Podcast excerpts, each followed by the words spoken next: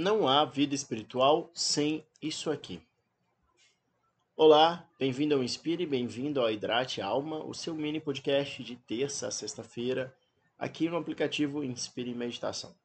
Momento de falarmos sobre emoções, como lidar melhor com as emoções, como colocar em prática aquilo tudo que ensinamos lá no aplicativo, que aliás dialoga principalmente com três pilares, três dimensões que nos permitem viver uma vida com mais sentido e com menos ansiedade.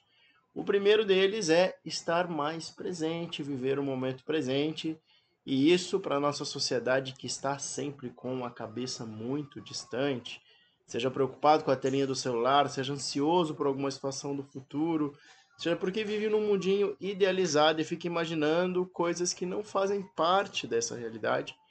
Se você se viu em algum desses exemplos, precisa praticar mais esse pilar do nosso método de antifragilidade emocional, o pilar da presença. Porque é no momento presente que as coisas acontecem.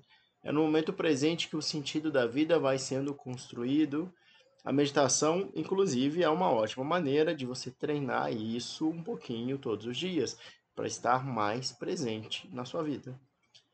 O segundo pilar é ser útil, é servir, é parar de picuinha com a sua cabeça, parar de picuinha com seus relacionamentos, sempre esperando que o outro faça algo, que o outro mude, que o outro tenha uma opinião favorável sobre nós.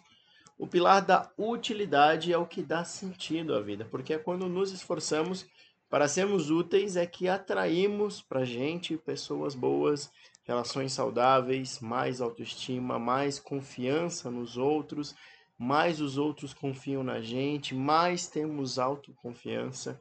O pilar da utilidade é importantíssimo, porque é a partir dele que entregamos amor, serviço ao mundo. Porque amar é serviço, adianta nada você dizer que ama se não faz nada pelo outro. Ou então lembra daquele teu contatinho, daquele teu relacionamento que dizia que gostava muito de você, mas que não movia uma palha quando as coisas não aconteciam do jeito que ele queria e o terceiro pilar da antifragilidade emocional é justamente o cultivo de uma vida espiritual.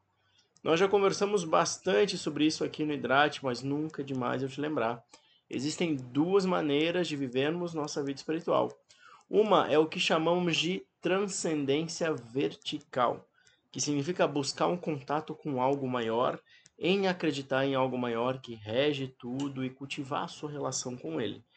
E a outra é a transcendência horizontal, que significa entender que a sua vida transcende a sua individualidade, que aquilo pelo qual você vai ser lembrado na vida são os seus valores e a maneira como as pessoas que cruzaram a sua vida vão se sentir, vão lembrar de você. Ainda que você não acredite em Deus, não acredite em uma dimensão de espírito que seja como as religiões pregam, você deve sim cultivar essa transcendência horizontal transcender a sua vida, o seu ego, as suas necessidades e trazer mais amor ao mundo. E cultivar uma vida espiritual é de fato ser inteligente, ser estratégico.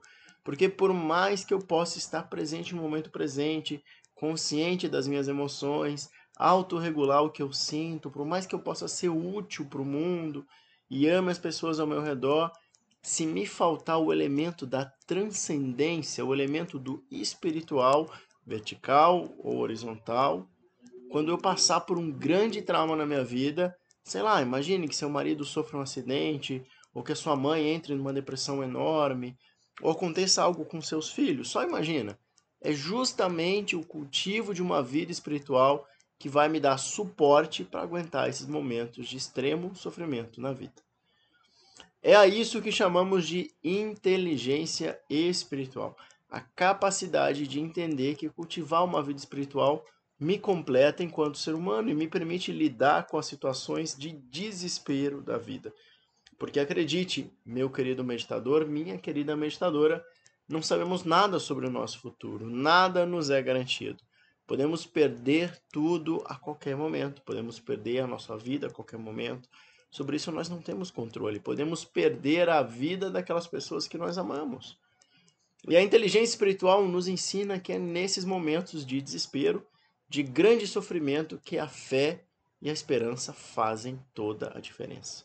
É a prática espiritual que vai te desenvolver fé e esperança. Não é filosofia, não é terapia. Então, se você entende essa necessidade de abraçar também a sua dimensão espiritual, independente de crença, independente de qual seja a sua religião, mas se você entende que você precisa transcender a sua vida, a sua individualidade, o seu ego, para que a vida faça de fato sentido. E uma vida cheia de sentido não tem espaço nem para ansiedade, nem para depressão. Levanta aí a sua bebida matinal para se manter livre desses sintomas da falta de sentido na vida.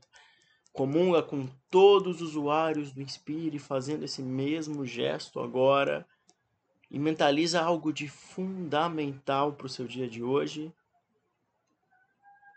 e junto comigo.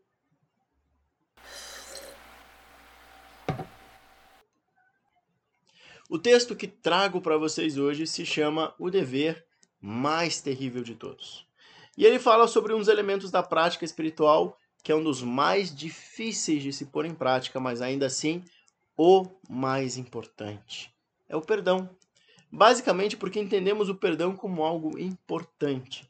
Mas quando acontece com a gente, quando alguém nos machuca profundamente, aí sim fica difícil de perdoar, não fica? Uma das virtudes menos populares está inserida na regra cristã: ame o próximo como a ti mesmo. E nessa ideia de próximo está o seu inimigo, então nós nos deparamos com um dever terrível de amar o nosso inimigo. Todo mundo diz que o perdão é uma ideia adorável, até que tenha que perdoar alguém de verdade.